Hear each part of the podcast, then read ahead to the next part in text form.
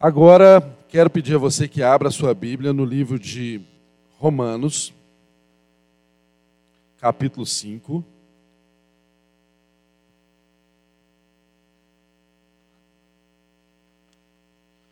Romanos, capítulo 5. Vamos dar sequência ao texto que estudamos aqui na semana passada agora do verso número 12 até o verso de número 21. Romanos capítulo 5. Valeu.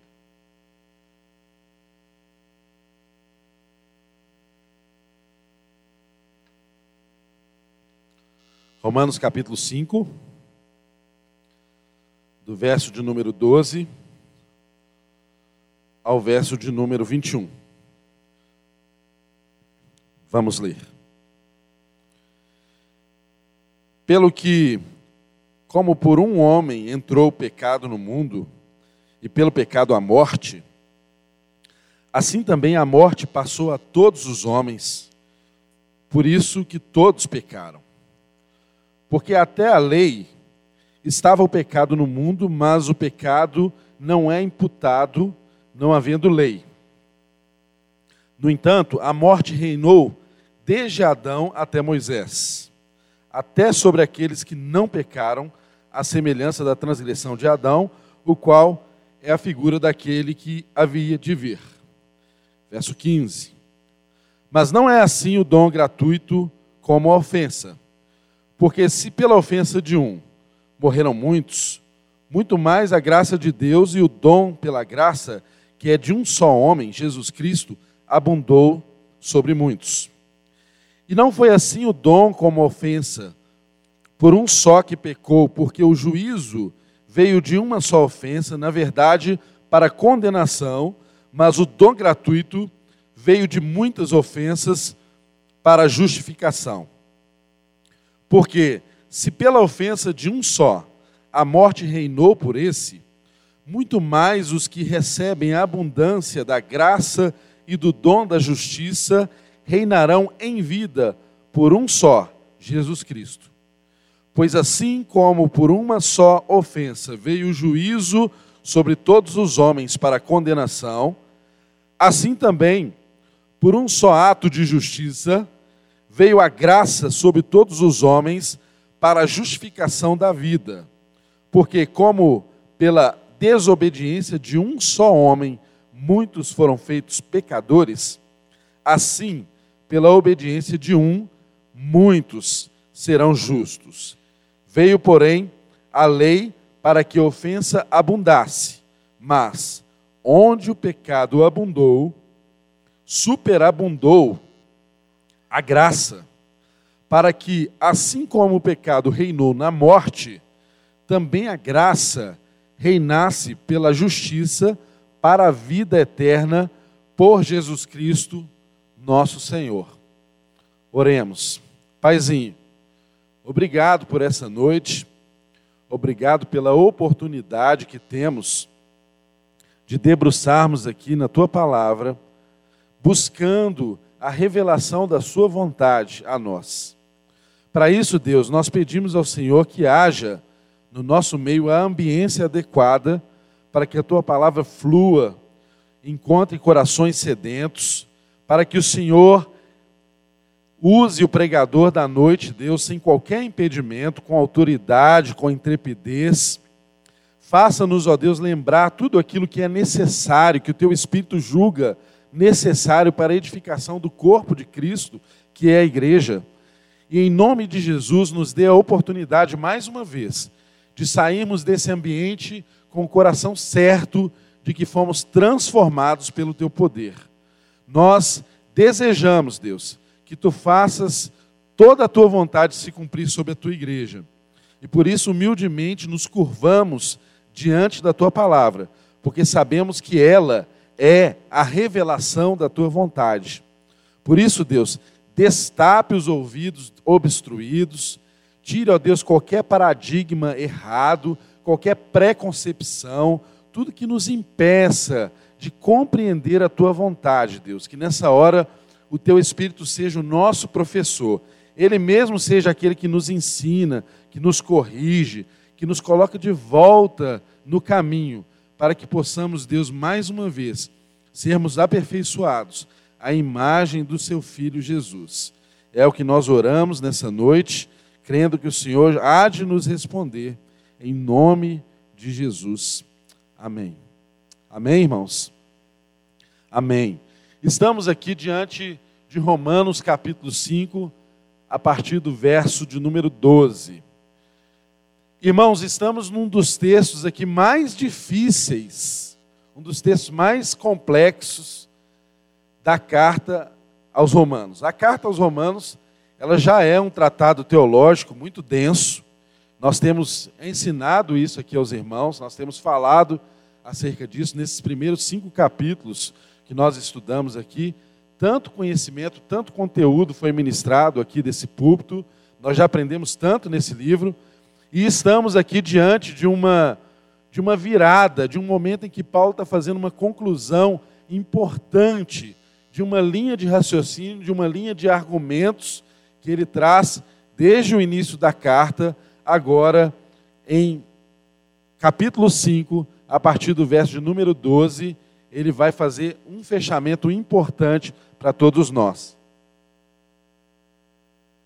Para isso, é importante nós lembrarmos que Paulo, até aqui, ele apresentou a extensão universal do pecado e da culpa, que foi destrutiva para toda espécie de homem.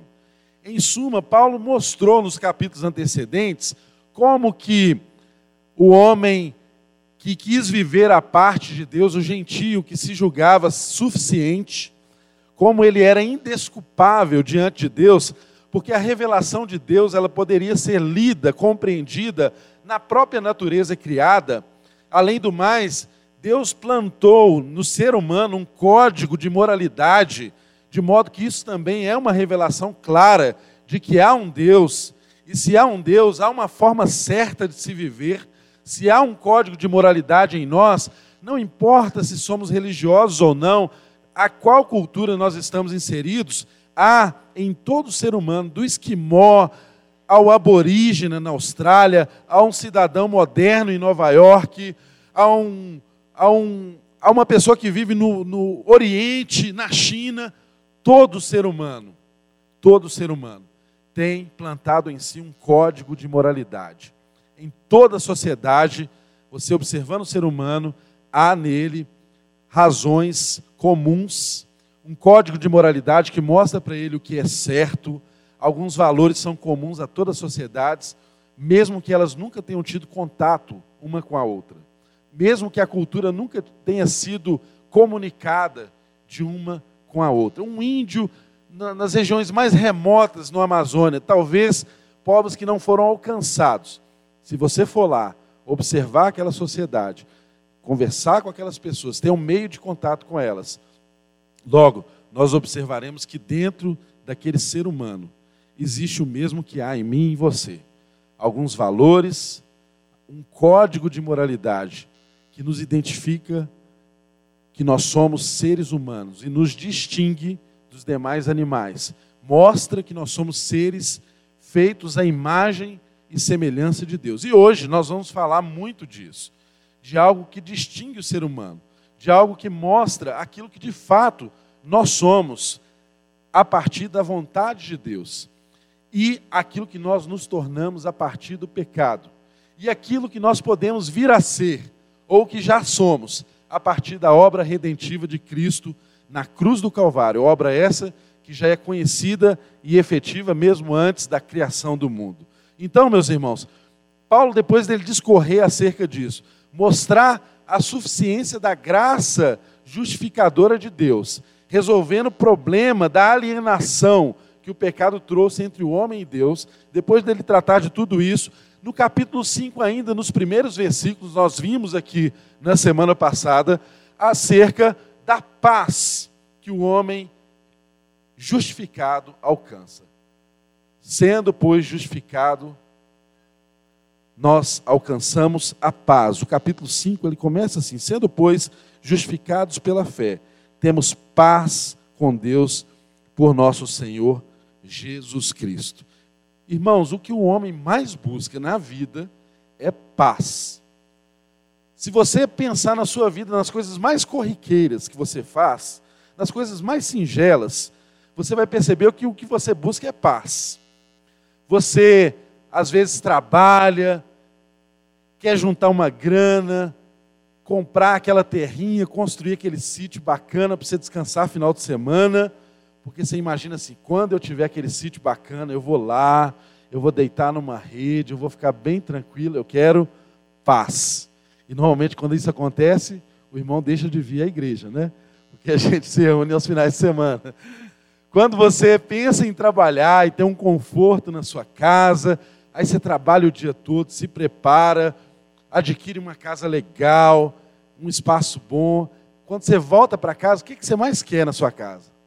Paz. Você não quer ninguém falando na sua cabeça, você não quer ninguém enchendo a sua paciência, você quer chegar e descansar, você quer paz, paz, você quer pacificar. Só que, irmãos, tem coisas que o homem pode fazer por ele, com seu esforço, com seu trabalho, mas tem outras coisas que não é possível ao homem fazer com qualquer esforço que ele empreender. E uma dessas coisas é importante que a gente tenha a compreensão bem certa. O problema que o homem tinha de alienação, de separação com Deus, tirava a paz do homem. E esse problema é resolvido só com uma reconciliação com Deus. Essa reconciliação só foi possível em Jesus Cristo. É por isso que nós estudamos no início do capítulo 5 que, sendo, pois, justificados pela fé, nós encontramos o que? Paz. Só uma pessoa reconciliada consegue viver em paz. Só uma pessoa reconciliada com Deus consegue resolver os seus conflitos existenciais, os seus conflitos de toda ordem e de toda natureza. Porque nós ansiamos por paz. Nós somos criados para viver em paz. Nós não somos criados para viver em guerra. Por isso precisamos pacificar a nossa alma, o nosso espírito e precisamos de um movimento de reconciliação que estava fora de nós. Nós mesmos não conseguiríamos, com empreendimento humano nenhum, garantir a nossa paz. Mas graças a Deus por Jesus Cristo, nosso Senhor, que Ele fez isso por mim e por você. Hoje eu e você somos pacificados com Deus. Eu e você que fomos justificados pela fé, temos paz com Deus. E aí, essa paz nos permite viver as situações mais extremas da vida. Tribulação, tribulação que gera é, paciência, que gera experiência que nos leva a experimentar o amor de Deus. Isso nós vimos no início do capítulo 5. Nos primeiros versículos do capítulo 5. Aquele que é pacificado em Deus, ele vive a tribulação, porque a tribulação não tira ele do lugar onde Jesus o colocou. É simples assim. Nós estamos em um lugar que Deus nos colocou. Então não importa qual situação você viva, de perigo, de morte, de doença, qualquer situação que seja, essa situação não é poderosa o suficiente para te tirar do lugar onde você está em Cristo Jesus. Amém, irmãos? Entenda que eu e você fomos justificados, nós fomos comprados por um preço de sangue e colocados, enxertados na videira. Nós somos colocados em Cristo. E a nossa existência só é existência porque nós estamos nele. E isso é que nos traz paz.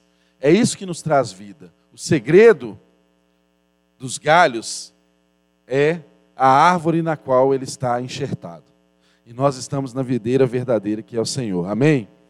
E isso pacifica a nossa alma. Isso nos traz paz.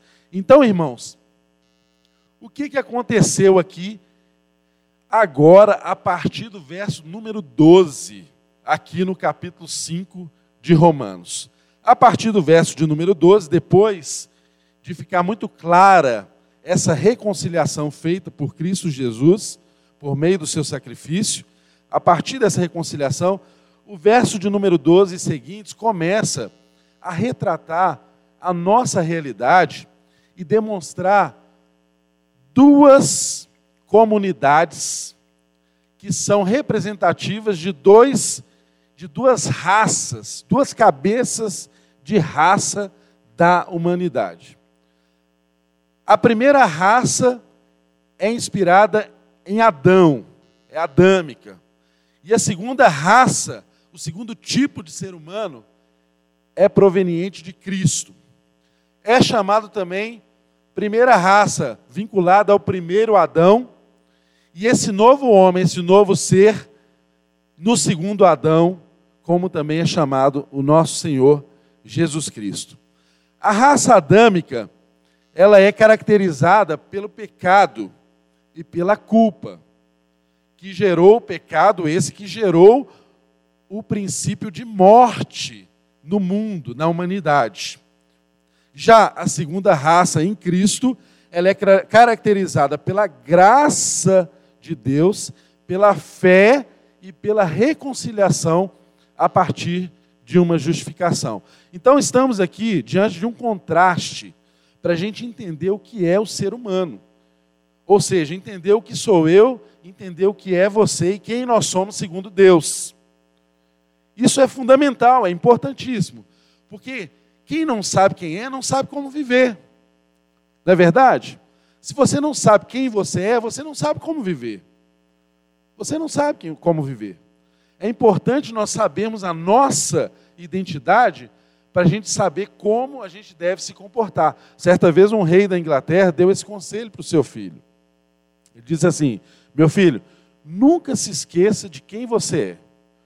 Porque se você sempre se lembrar de quem você é, você sempre saberá como você deve se comportar. E é assim conosco. Quando nós esquecemos a nossa identidade, ou quando nós não sabemos quem somos, nós não sabemos como nos comportar, ou nos comportando de uma forma errada, fora de um padrão específico, desenhado, projetado por Deus. Bom, qual que é o primeiro ponto importante que eu diria assim que é uma situação preliminar para nós tratarmos aqui antes de fazer essa comparação esse contraste ou essa analogia entre o primeiro Adão e o segundo Adão, que é Jesus Cristo. Primeiro ponto importante. Primeiro ponto importante é nós falarmos aqui sobre a historicidade de Adão. Por que falar sobre a historicidade de Adão? Irmãos, muitos de nós, muitos dos nossos irmãos, irmãos em Cristo, confessam a mesma fé que nós, pensam e às vezes propagam esse pensamento de que Adão e Eva são figuras mitológicas. Eles entendem que Adão e Eva são figuras, mas não têm historicidade, não foram pessoas que existiram de fato. Ora, se nós pensarmos assim, nós comprometemos seriamente o Evangelho, porque próprio texto que nós acabamos de ler fala que Adão é uma pré-figura de Cristo. Então, se nós entendemos e acreditamos e temos fé que Jesus também foi histórico, nós não temos comparativos para comparar um homem histórico com um ser mitológico. Então, é muito importante nós compreendermos que Adão e Eva não é uma historinha que Deus contou para aquele povo compreender o processo criativo. Nós cremos, de fato, que Adão e Eva existiram, que foram homens como eu e você. E isso é base, isso é fundamento para a sua fé. Porque o texto também diz que o pecado, ele veio, ele entrou no nosso mundo através de um homem. Se nós não cremos que esse homem é homem de fato histórico, nós temos um problema sério quanto à doutrina do pecado, quanto à doutrina da depravação total, quanto à doutrina do pecado original, do princípio mal que nos acompanha, e isso vai repercutir no trabalho e na obra de Cristo Jesus. É bem verdade que há em vários povos ao redor do povo de Deus ali, haviam contos mitológicos que guardavam algumas semelhanças com os relatos bíblicos do Gênesis, principalmente os três primeiros capítulos do Gênesis. É verdade alguns povos tinham mitos que guardavam algumas semelhanças. Mas daí, pelo fato de ter alguma semelhança, a gente questionar a historicidade de Adão e Eva é um extremo enorme. Nós não podemos fazer isso, porque isso afeta toda a construção do nosso cristianismo e da nossa fé redentora. Porque a missão de Deus, o plano de Deus é um só. Ele foi desvelado a partir de Adão, mas Adão prefigura algo que nós alcançamos hoje, que é a graça salvífica de Jesus Cristo. Então é muito importante que nós compreendamos isso. Eu sei que você talvez tenha estudado, ou está estudando, ou já tenha sido questionado sobre isso. Você olha para as teses científicas, né?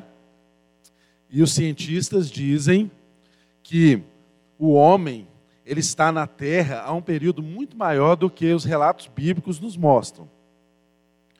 É bem verdade que Adão, segundo o padrão da ciência, e comparativo com a Bíblia, ele deve ser um homem de um período neolítico, que é mais ou menos de 6 mil anos antes de Cristo a 10 mil anos antes de Cristo. É o período neolítico. Esse é o período em que há registro de um homem aculturado, de um, como se fosse um, um grande fazendeiro que exercia cultura, que transformava matéria, que criava suas ferramentas, que fazia cultura, que exercia criatividade. Né? Esse é o perfil de Adão. Agora, a ciência, ela fala do surgimento do homem muito antecedente a isso. Eu sei que você já estudou sobre isso. Você estudou lá o homem habilis, você estudou lá o Homo sapiens, você estudou o Homo erectus antes disso. Isso data, segundo os registros fósseis, em datas assim de 2 milhões de anos atrás. Aí você fica pensando assim, gente, como que eu concilio uma coisa com a outra? Como que eu vou conciliar uma coisa com a outra? Irmãos, entendam uma coisa. O registro fóssil, ele pode até falar da data em que aquele ser, que aquele resto mortal, fossificado, foi encontrado, pode até datar aquilo. Mas o registro fóssil, ele não fala sobre o comportamento daquele ser. O registro fóssil não fala exatamente como aquela pessoa vivia e nem de fato se era uma pessoa. E por isso, antes da gente entrar no texto especificamente, nós precisamos entender o que é o ser humano.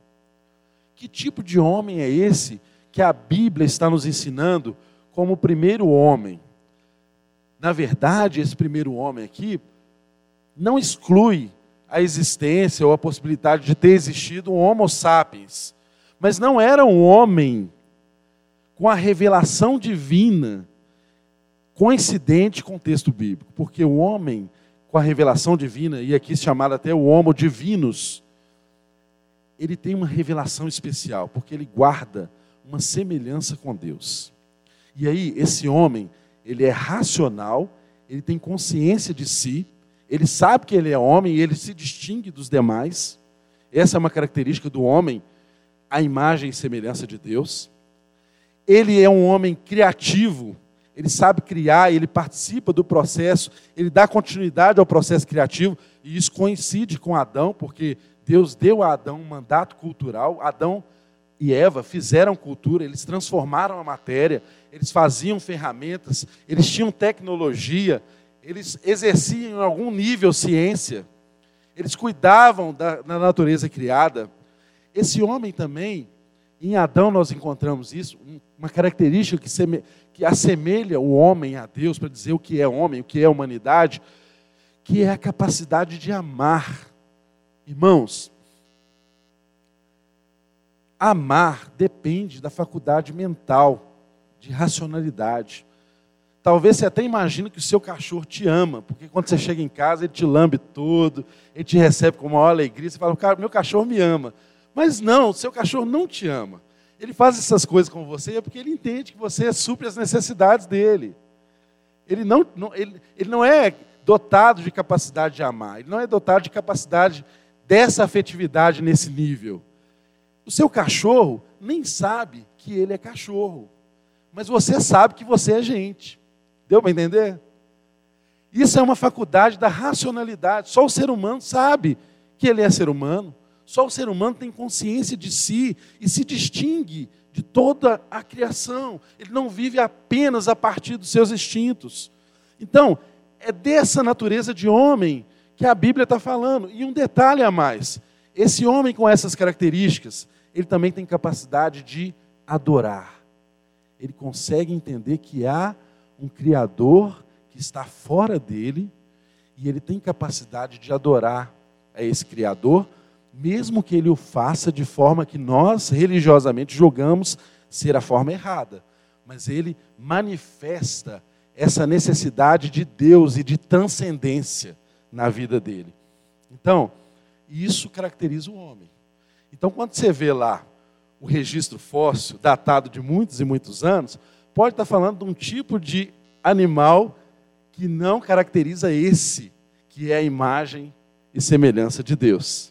Esse homem que é uma representação, que é uma imagem do ser divino, que é um homem criado com os atributos de Deus, porque ele se relaciona com Deus. Ele tem relacionamento com Deus. Isso é totalmente diferente. Então, feita essa consideração, irmãos, nós temos que considerar, a partir de então, no texto, que Adão verdadeiramente é uma figura histórica e não uma figura mitológica. E não uma historinha que nós estamos contando para os nossos filhos e quando eles crescerem, eles vão dizer assim: "Ah, será que foi assim mesmo?"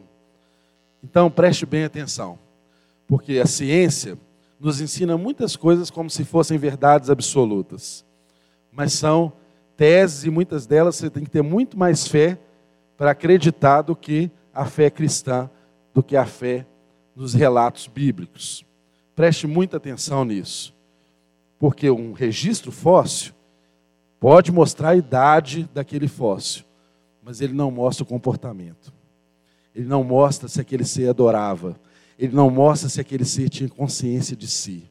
Ele não mostra se aquele ser era capacitado, dotado da capacidade de amar a Deus e ao seu semelhante. Nada disso. Entende, irmãos?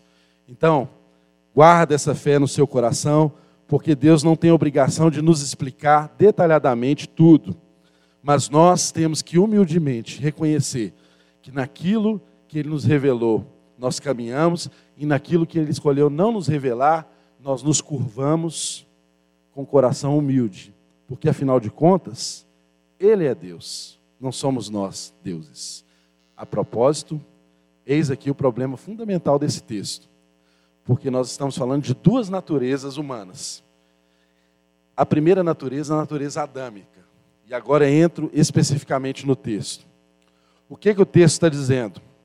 Verso de número 12: Pelo que, como por um homem entrou o pecado no mundo, e pelo pecado a morte, assim também a morte passou a todos os homens, por isso que todos pecaram.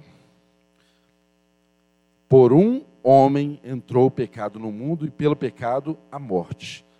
Assim também a morte passou a todos os homens, por isso que todos pecaram.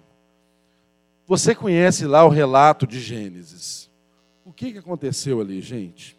Um homem criado à imagem e semelhança de Deus, com todas essas faculdades que faziam dele um ser específico e especial, um ser capaz de raciocinar, capaz de amar, capaz de adorar, capaz de se determinar e se perceber que tinha consciência de si. Ou seja, ele tinha os atributos comunicáveis de Deus a uma espécie. Esse homem criado, que nós conhecemos aqui como Adão, ele recebeu de Deus um jardim plantado. E nesse jardim, Deus colocou uma limitação para ele. Ele não poderia comer do fruto da árvore do conhecimento do bem e do mal. Ele tinha todo aquele jardim para explorar, para cultivar, para desenvolver, porque afinal de contas, o plano de Deus era que o Éden se estendesse. A cultura, ela faz isso. Quando nós cultivamos aquilo que Deus nos dá, o jardim se espalha. E é essa nossa, o nosso propósito como igreja. Nós continuamos cultivando para que o jardim se espalhe, para que o reino alcance os lugares onde ainda não está, ou, ainda, ou onde ainda não é evidente a presença do reino de Deus. Então, Adão, ele em um dado momento, deixou que a dúvida lançada alcançasse o seu coração. E ele então quis comer do fruto da árvore do conhecimento do bem e do mal. Ele precisava comer do fruto dessa árvore? Com certeza que não. Porque tudo que Deus criou era bom. E Deus colocou ele em tudo que era de bom. Então ele já conhecia o bem de Deus.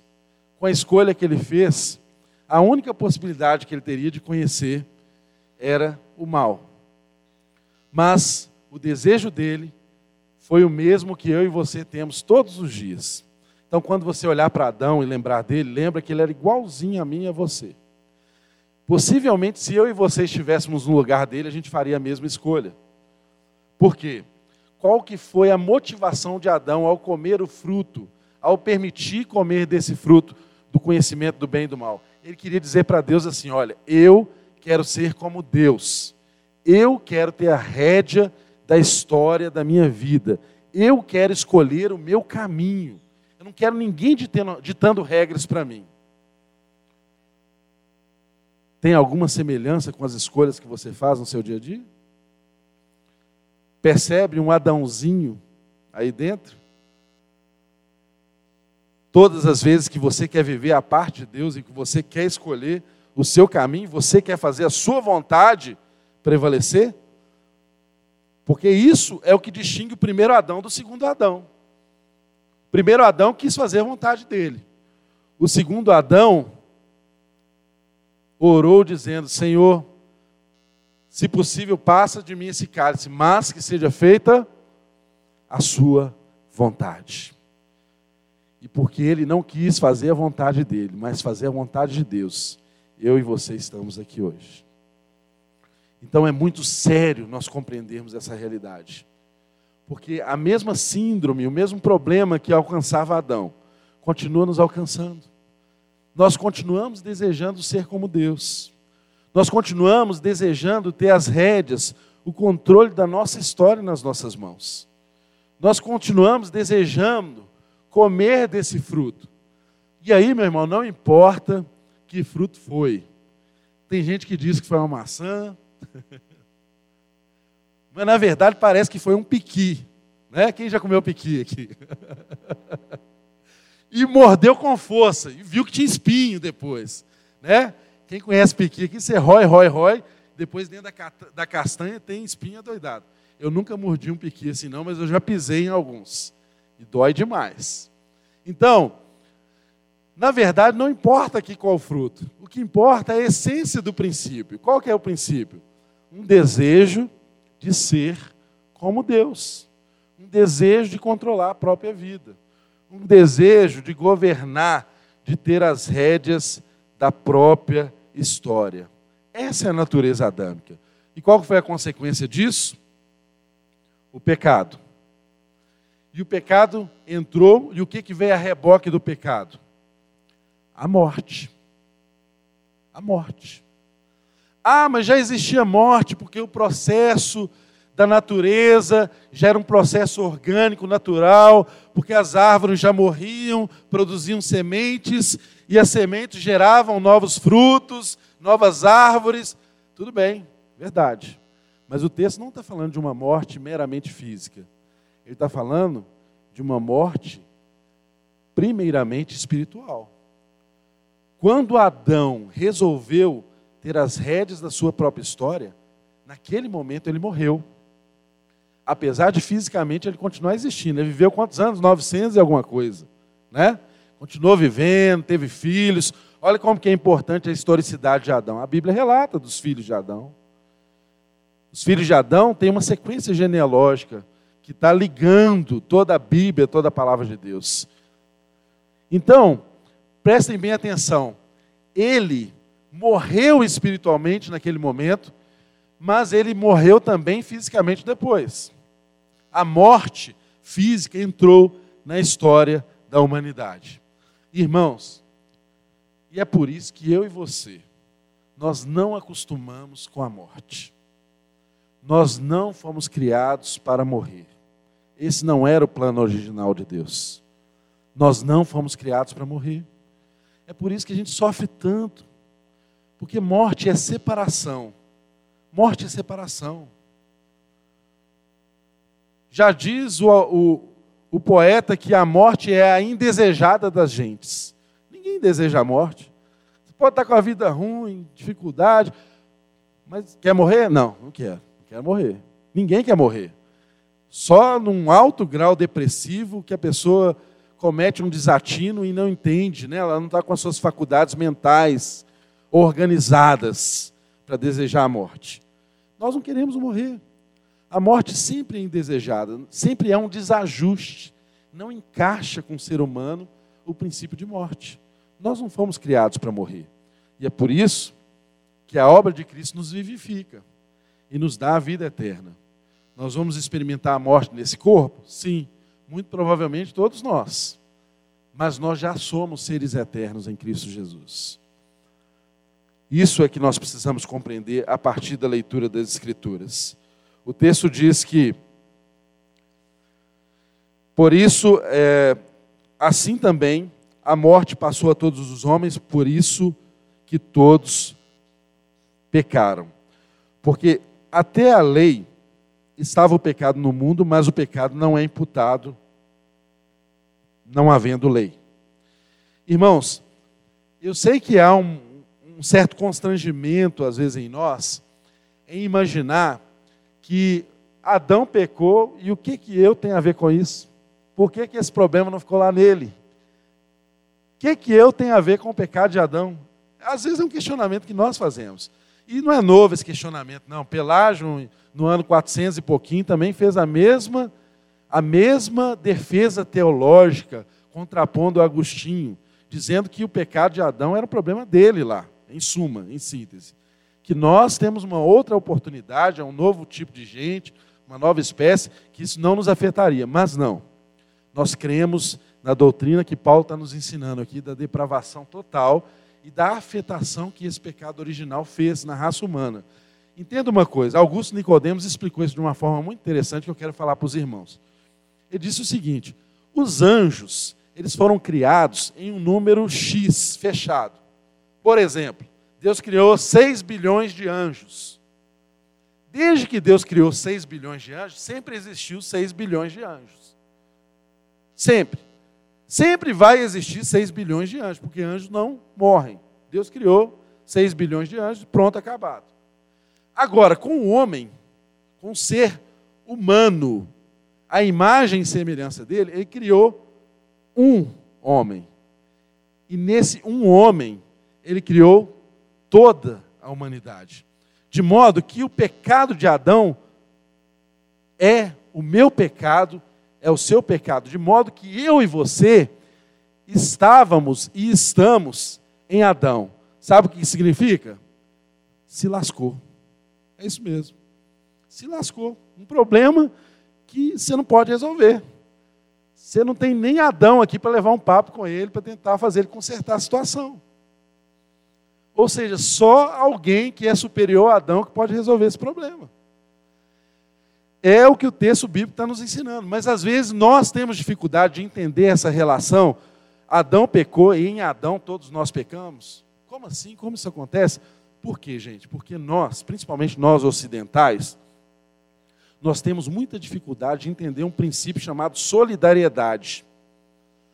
A cultura ocidental ela é individualista ao máximo. Nós somos individualistas.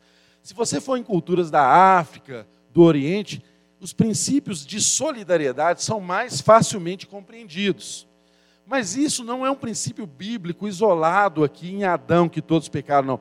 Você vê isso permear por toda a palavra de Deus, por toda a Bíblia. No Antigo Testamento mesmo, quando Acã deveria destruir o espólio de guerra e ele tomou para si, quando o texto fala que pecou, não fala que, peca, que Acã pecou, fala que Israel pecou. Ou seja, uma pessoa cometeu o ato, mas Deus atribuiu a culpa a todos. De igual modo, quando você vê no Novo Testamento também, Paulo falando sobre a obra da crucificação, da morte e da ressurreição de Cristo, ele atribui isso a nós quando ele diz que nós morremos com Cristo e nós ressuscitamos com Cristo. Quem é que morreu com Cristo? Historicamente, ninguém. Não é mesmo? Historicamente, não. No entanto, essa era uma forma de expressão bíblica muito comum. É um valor bíblico de solidariedade, mas nós ocidentais temos uma dificuldade muito grande de compreender valores solidários. Mas essa é a realidade bíblica. Todos estávamos em Adão, Adão pecou, nós pecamos e fomos alcançados pelo resultado desse pecado. Só que o texto diz que até a lei estava o pecado no mundo, mas o pecado não é imputado não havendo lei. Apesar do pecado já existir no mundo, né? O mal já era existente, apesar de ninguém saber explicar muito bem a origem do mal, e não é o ponto nosso aqui, já era uma realidade existente, o pecado havia no mundo, mas antes da lei não era muito evidente o pecado. Por quê? Tal como na legislação hoje, nos nossos tempos, só é crime aquilo que a lei diz que é crime. Não há crime sem lei anterior que o defina. Não é? Matar alguém só é crime porque tem um código penal no Brasil que está escrito lá: matar alguém, artigo 121, pena de tantos a tantos anos. Então, é o mesmo, por que eu estou explicando para você? É o mesmo raciocínio. Quando Deus, através de Moisés, nos outorgou a lei, ele tornou evidente a transgressão. Porque antes de haver a lei, já existia o pecado, mas a transgressão não era evidente. Então, o papel da lei não é fazer nascer o pecado. O papel da lei é mostrar para nós, evidentemente, colocar na nossa cara o espelho e mostrar para nós o quanto nós somos pecadores.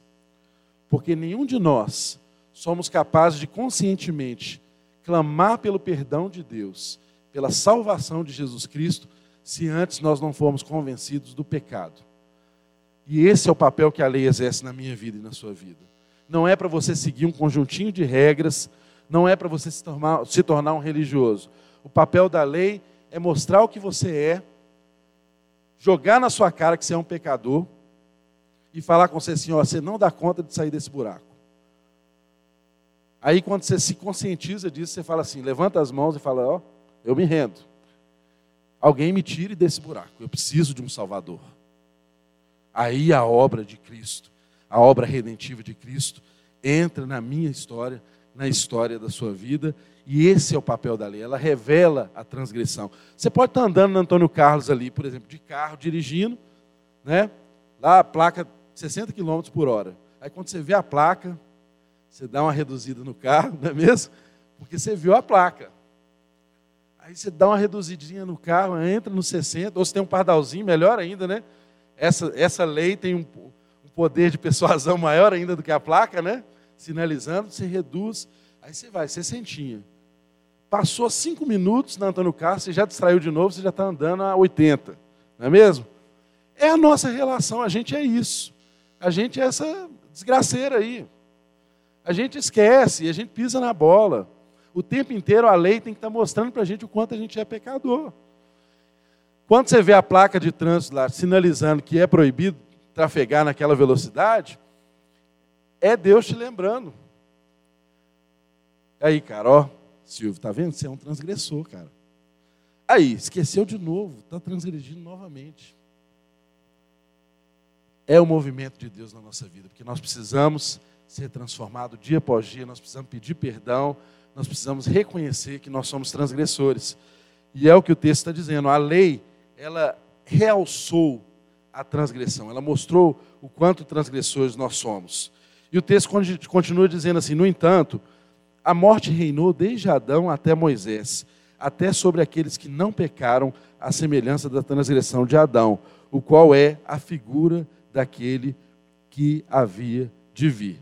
Já falei sobre isso. Adão é uma pré-figura de Jesus, ele é o primeiro Adão, e a lei e a morte entrou na história da humanidade como uma consequência do pecado. Pecado gerou a morte, e a morte aqui é retratada como um reino, um reino de morte. A morte reinou desde Adão até Moisés, até sobre aqueles que não pecaram. Olha o conceito da solidariedade do pecado.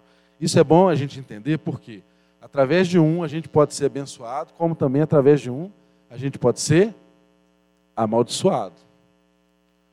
O ato de um abençoou a muitos, que é o caso da obra de Jesus, como também o ato de um lascou todos, a obra de Adão. O que Adão fez alcançou toda a humanidade. O que Cristo fez está disponível a toda a humanidade. E aqui é um ponto crítico desse texto. Por causa da palavra todos. Às vezes as pessoas pensam que, tal como a obra de Adão foi desastrosa para toda a humanidade, às vezes pensam que a obra redentiva de Cristo também salva a todos, indistintamente. Mas não. Isso é universalismo. Nós não cremos nessa doutrina. Nós não cremos que a salvação é para todos. Nós cremos que ela está disponível a todos. Mas nós somos justificados, pois, pela fé em Cristo Jesus. Então há esse conteúdo de fé em Cristo Jesus para que sejamos salvos. Não é assim, ah, Cristo morreu pelo mundo inteiro e pronto, está tudo salvo. Não, não é exatamente isso. Apesar de que nós cremos que o sacrifício de Jesus ele é redentivo e ele leva toda a humanidade, todo o universo nas costas. Porque se no momento em que o homem pecou, não houvesse a providência graciosa de Deus, o pecado da humanidade faria com que o homem fosse inviável diante de Deus. Ou seja, no momento que o homem pecou, e o justo juízo de Deus, que deveria ser condenar o homem à inexistência, fulminar o homem, se isso não aconteceu e continuou tendo história depois desse pecado, é exatamente porque a graça de Deus se manifestou. E a Bíblia nos ensina que essa graça em Cristo Jesus, ela é conhecida e efetiva antes mesmo da fundação do mundo. Antes que houvesse luz, já havia cruz disponível. De modo que eu e você estamos sustentados pelo sacrifício de Jesus. Eu e você e tudo que há criado só é sustentável por causa do sacrifício de Jesus. Só há vida em Jesus. Fora dele não há existência. Então, graças a Deus por Jesus Cristo. Entende quando Paulo fala isso? Graças a Deus por Jesus Cristo. Porque se não fosse Jesus Cristo e o sacrifício dele, eu e você não estaríamos aqui nessa hora. Nós não seríamos seres viáveis nessa terra. Então o texto continua dizendo assim: Mas não é assim o dom gratuito como a ofensa. Porque se pela ofensa de um morreram muitos, muito mais a graça de Deus e o dom pela graça, que é um só homem, Jesus Cristo, abundou sobre muitos. E não foi assim o dom como ofensa, por um só que pecou, porque o juízo veio de uma só ofensa mas, na verdade, para condenação. Mas o dom gratuito veio de muitas ofensas para a justificação. Porque se pela ofensa de um só a morte reinou por esse, muito mais os que recebem a abundância da graça e do dom da justiça reinarão em vida por um só, Jesus Cristo.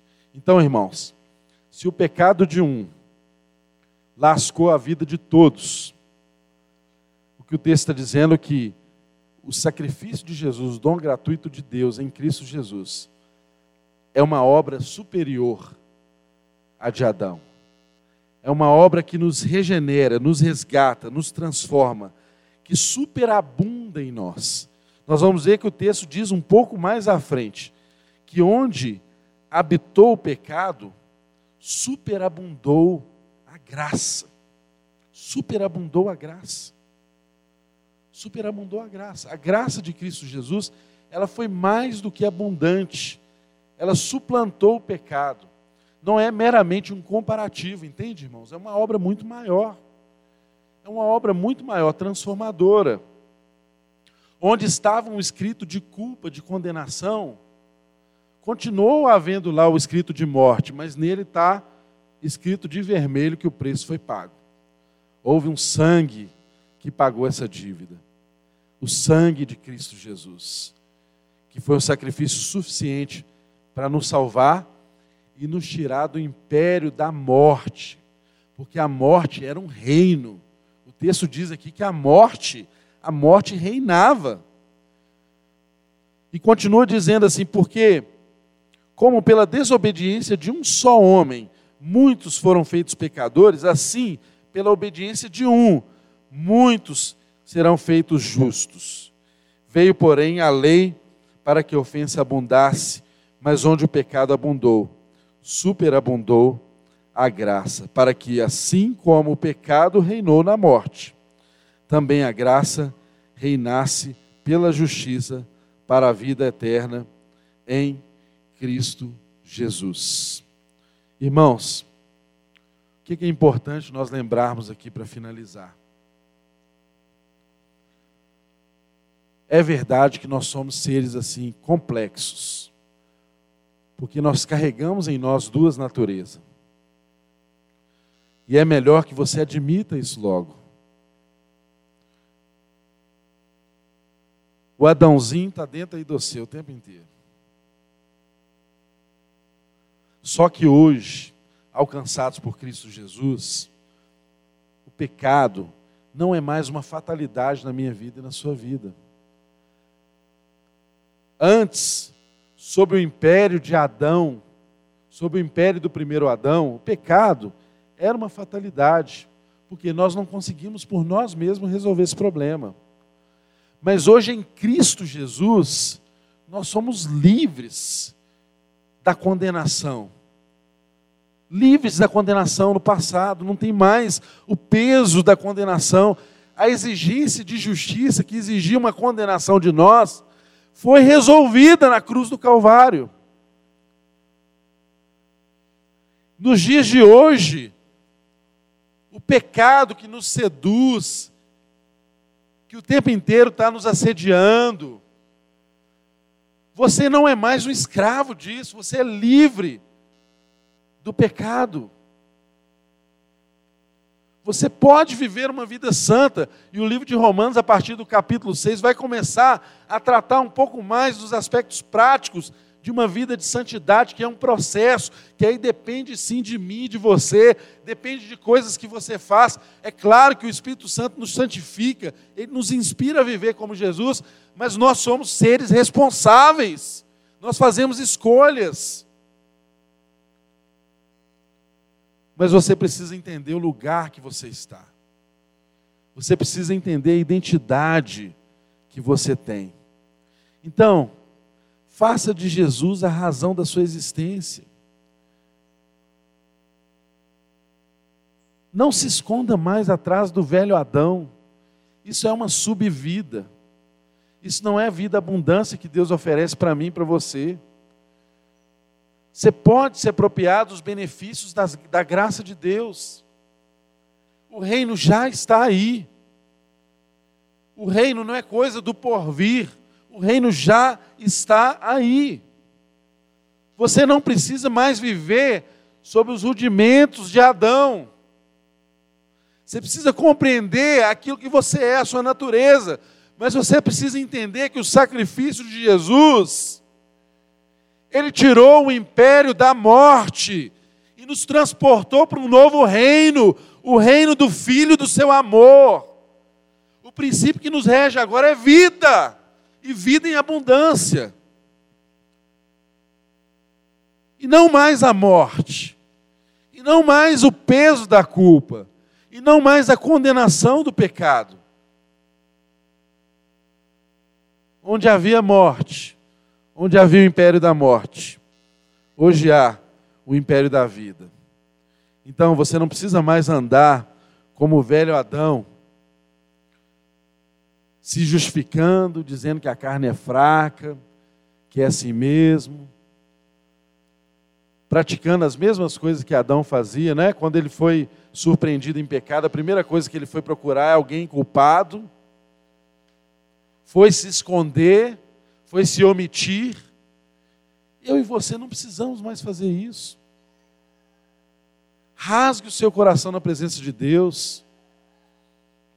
Conte para Ele as suas mazelas, as suas dificuldades. Você não vai estar falando para Ele novidade nenhuma, Ele sabe que você é um traste.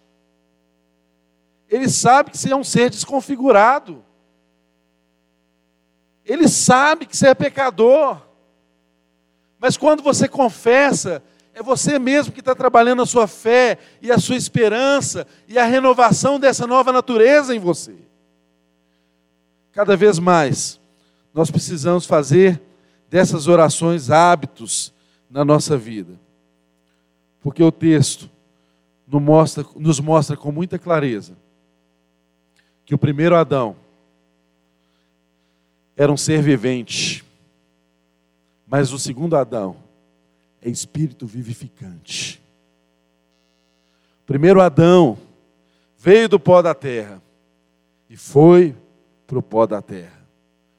O segundo Adão é um homem que veio do céu e pisou nessa terra e mostrou para a gente, de verdade, o que é ser gente segundo Deus. Às vezes nós temos a espiritualidade tão deturpada que a gente pensa que o trabalho de Deus em nós é fazer homens, humanos, se transformarem em seres super espirituais. Quando na verdade Deus está fazendo eu e você que já somos espirituais, nos transformarmos em cada vez mais seres humanos. Foi e é isso que Jesus está nos ensinando. Nos ensinando de novo a ser gente. Gente segundo Deus. Gente como Deus quer que sejamos. Se o primeiro Adão falhou, o segundo Adão não falhou. Se o primeiro Adão quis fazer a vontade dele e ter as rédeas da sua história nas mãos, o segundo Adão, apesar de ser o rei do universo, ele escolheu outro caminho. Ele se esvaziou. Assumiu a forma de homem, igual eu e você. Viveu as mesmas dificuldades que nós vivemos. Não pecou.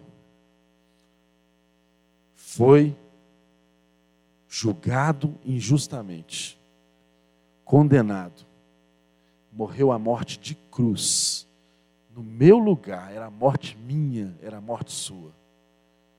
E nos ensinou o que é ser gente de verdade. Só em Jesus a gente aprende a ser gente de verdade. Porque só em Jesus a gente aprende a se humilhar, a entender que o movimento de Deus é um movimento de humilhação.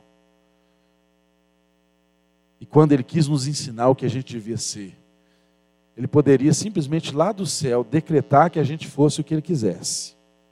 Mas ele não fez isso. Ele entrou na nossa história. Ele entrou no nosso universo. Ele andou no nosso nível para nos ensinar a ser gente como se deve ser. Então, meu irmão, não se esconda mais atrás do velho Adão. Há uma vida nova disponível para mim e para você em Cristo Jesus. O trabalho está feito. Você não precisa fazer nada em cima disso. Está consumada a obra. A cruz já está pronta e acabada. O sacrifício já foi feito. Eu e você estamos justificados nele. Pronto. Pacifique a sua alma nisso. Pacifique o seu ser nisso. E viva a realidade que Deus planejou para mim e para você a partir disso. Amém?